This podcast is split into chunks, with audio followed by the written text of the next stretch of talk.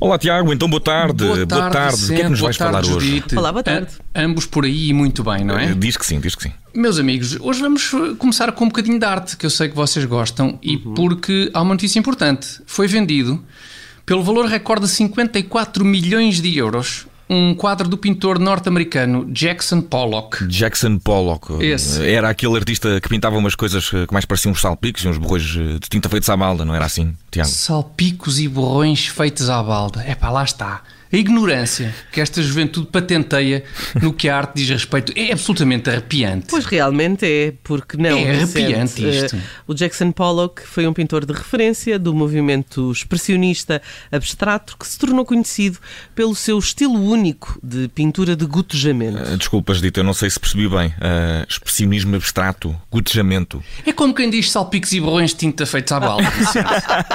Só que são salpicos e borrões de tinta feitos à balda. É pá, com arte.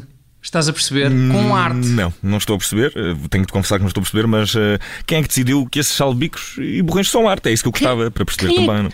Quem é que decidiu? Toda a gente que percebe realmente da arte, Vicente. Foi sim, quem decidiu. Sim, sim, está bem, mas eu olho para esses quadros e não vejo qualquer tipo de arte. Só vejo manchas aleatórias Oh. sem nenhum sentido. Não? é? Ó ó, Vicente, mas isso é porque não tens o gosto educado para apreciar este tipo de coisas refinadas. Enfim, não, me- não me parece que seja uma questão de educar o gosto, é só uma questão de opinião.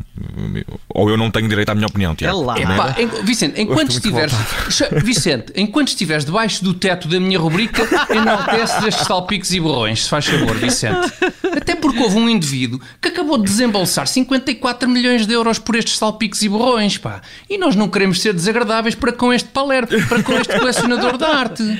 Estás a perceber? Vou refriar um pouco as Muito- minhas- Muita calma. É que às vezes porque estes jovens, eu, eu- realmente eu fico de cabeça perdida. É, é, estamos debaixo do teto da tua rúbrica, mas não é por isso que o Vicente deixa ter direitos, hein?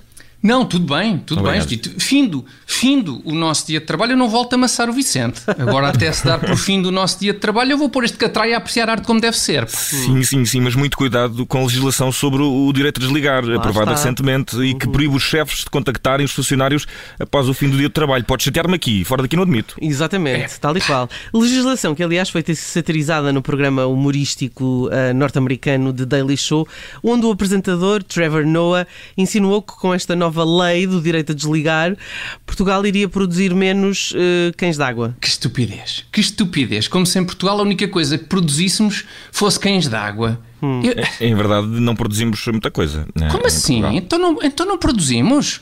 Olha, produzimos, e, e para escolher um exemplo totalmente ao acaso, produzimos conteúdos radiofónicos acerca do facto absurdo de indivíduos estrangeiros acharem que nós só produzimos cães d'água. E para comprovar que Estás sabemos perceber? produzir ainda mais coisas, desejo produzir uma pergunta. Vês? Boa! Avança, Judite, avança. Como é que se chama esse quadro do Jackson Pollock que bateu o recorde de valor de venda? não chegaste a dizer. Pois não, pois não, não referi. Então, eh, este quadro do Jackson Pollock chama-se Número 17. Número 17, só isso. Número Só. 17. Só. Acho que aqueles borrões pretos são a visão do artista do Elétrico 17, estacionado no Martim Muniz, em Lisboa, num dia quente de verão.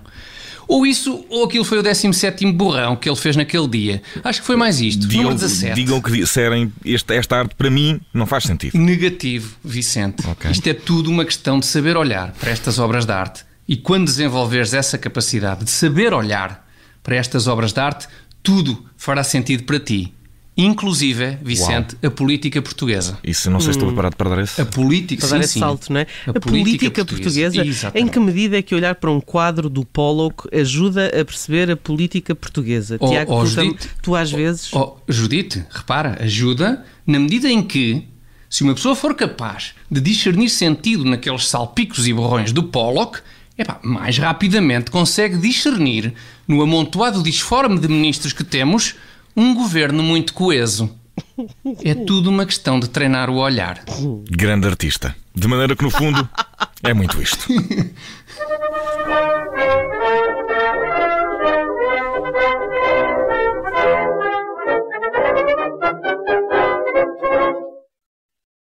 Rádio